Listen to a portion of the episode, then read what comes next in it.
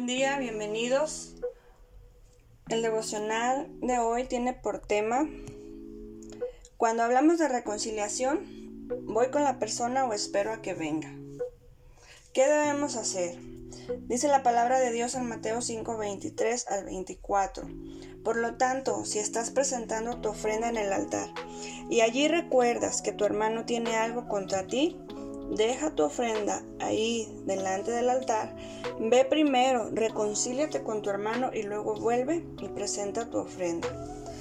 Dice, si recuerdas que alguien tiene algo contra ti. Cuando hablamos de perdón, es de igual importancia ambas actitudes. Si tú tienes algo contra alguien o alguien algo contra ti.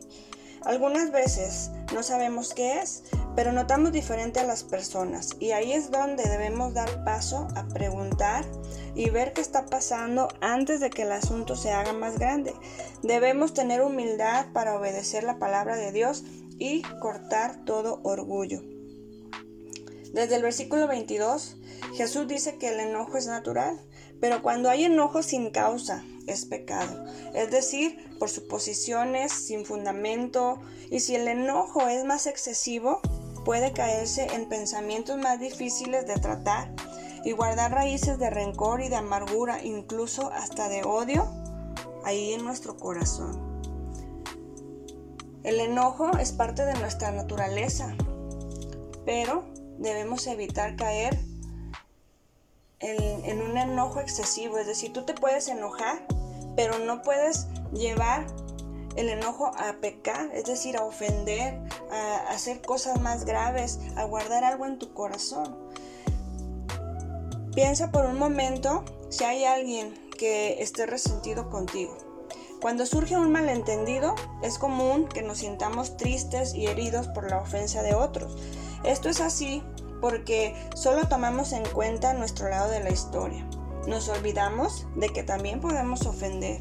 Muchas veces ni siquiera nos damos cuenta de que lo que hacemos o hablamos puede generar amargura y rencor en los demás. Pero con la ayuda de Dios debemos amar y pedir perdón para que no haya resentimientos. El versículo de hoy nos enseña que debemos reconciliarnos rápidamente con aquellos que están resentidos con nosotros. Cuando hablamos del matrimonio, ¿Cuánto tiempo duras en el enojo? Algunos pueden decir hasta un mes, otros pueden decir para mí es muy normal una semana, viviendo en el mismo techo y delante de los hijos. Eso no está bien. Debemos guardar nuestro corazón y poner el ejemplo también dentro del hogar. Eh, algunas personas algunos matrimonios usan este versículo como referencia de Efesios 4:26. No se ponga el sol sobre vuestro enojo. En otra traducción dice, si se enojan, no pequen, que el enojo no les dure todo el día. Y no hablamos solamente del matrimonio, este versículo aplica para todos. No dejen que el enojo dure todo el día, no pequen. Jesús nos muestra a través del capítulo 5 de Mateo que aún antes de ofrendar algo a Dios debemos de regresar y reconciliarnos con los que estén tristes con nosotros. Puede que no haya sido tu intención, pero si cometiste una falta contra alguien, debes ir y pedir perdón. Esa actitud será una señal de humildad y de obediencia a Dios. A Él le interesa más que vivamos su amor de forma genuina que recibir algo de nuestras manos. Porque ¿de qué sirve hacer todo para agradar a Dios si Él no tomará en cuenta nuestra ofrenda porque no hay un corazón sincero? Si queremos demostrar amor y gratitud a Dios, necesitamos amar y vivir en paz con todos. Ahora en las redes sociales, algunas personas han usado esta herramienta como un campo de guerra. La persona dice estar bien delante de Dios, pero muchas veces ahí se expresa la verdad guardada en sus corazones. Algunas de ellas se creen espirituales, pero a la misma vez sus labios o sus acciones expresan lo que hay carnal en ellos, diciendo yo puedo hacer esto para Dios, Dios usa su vida y sí, Dios lo hace, pero a la misma vez se muestra cierta incomodidad con el prójimo. Y eso es algo que se debe de tomar como una alerta porque debemos agradar a Dios. Cuando llevamos la ofrenda o el servicio delante de Dios, tiene que ser sincero y en congruencia. Somos cartas leídas, lo dice la palabra de Dios. Somos leídos a través de nuestras palabras, de nuestras acciones y de nuestros frutos. Si tienes algo contra alguien, búscalo. Si algo no te gusta de la persona, trátalo, pero no lo guardes en tu corazón. Si sientes que esa persona se alejó de ti y no sabes qué pasó, búscalo de igual manera. Lo importante de todo es tener una buena relación con Dios y con los demás. Si estás pasando por un momento de disgusto con alguien, intenta encontrar un buen momento para conversar con la persona ofendida y busca la reconciliación.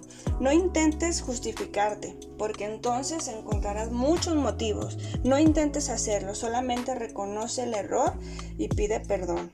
Lucas 6:39 al 41 nos dice, ofrece la otra mejilla. Aunque la otra persona te haya herido, Da el primer paso para que haya paz entre ustedes. Dice la palabra también, al que quiera ponerte en pleito y quitarte la túnica, déjale también la capa, no entres ahí en ese terreno del pleito. Y cualquiera que te obligue a llevar carga por una milla, ve con el dos.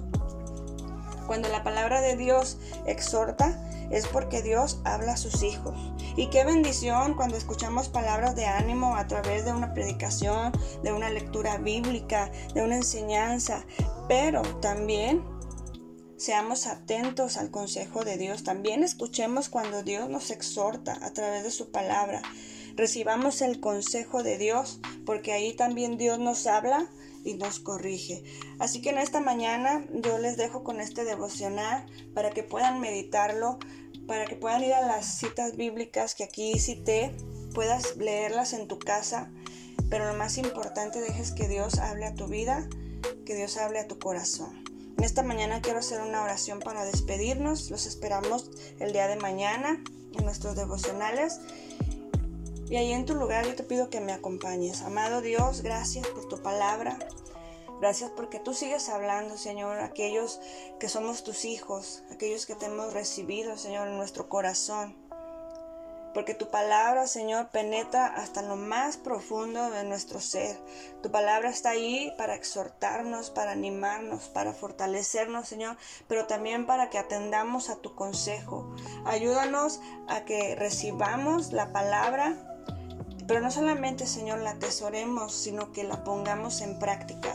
Si hay alguien que está viviendo el enojo o el resentimiento, si hay alguien, Señor, que se ha sentido ofendido, permite, Señor, que el día de hoy se pueda poner a cuentas contigo y se pueda poner a cuentas, Señor, con las demás personas. En el nombre de Jesús, amén. Me despido de ustedes y que tengan un día muy bendecido.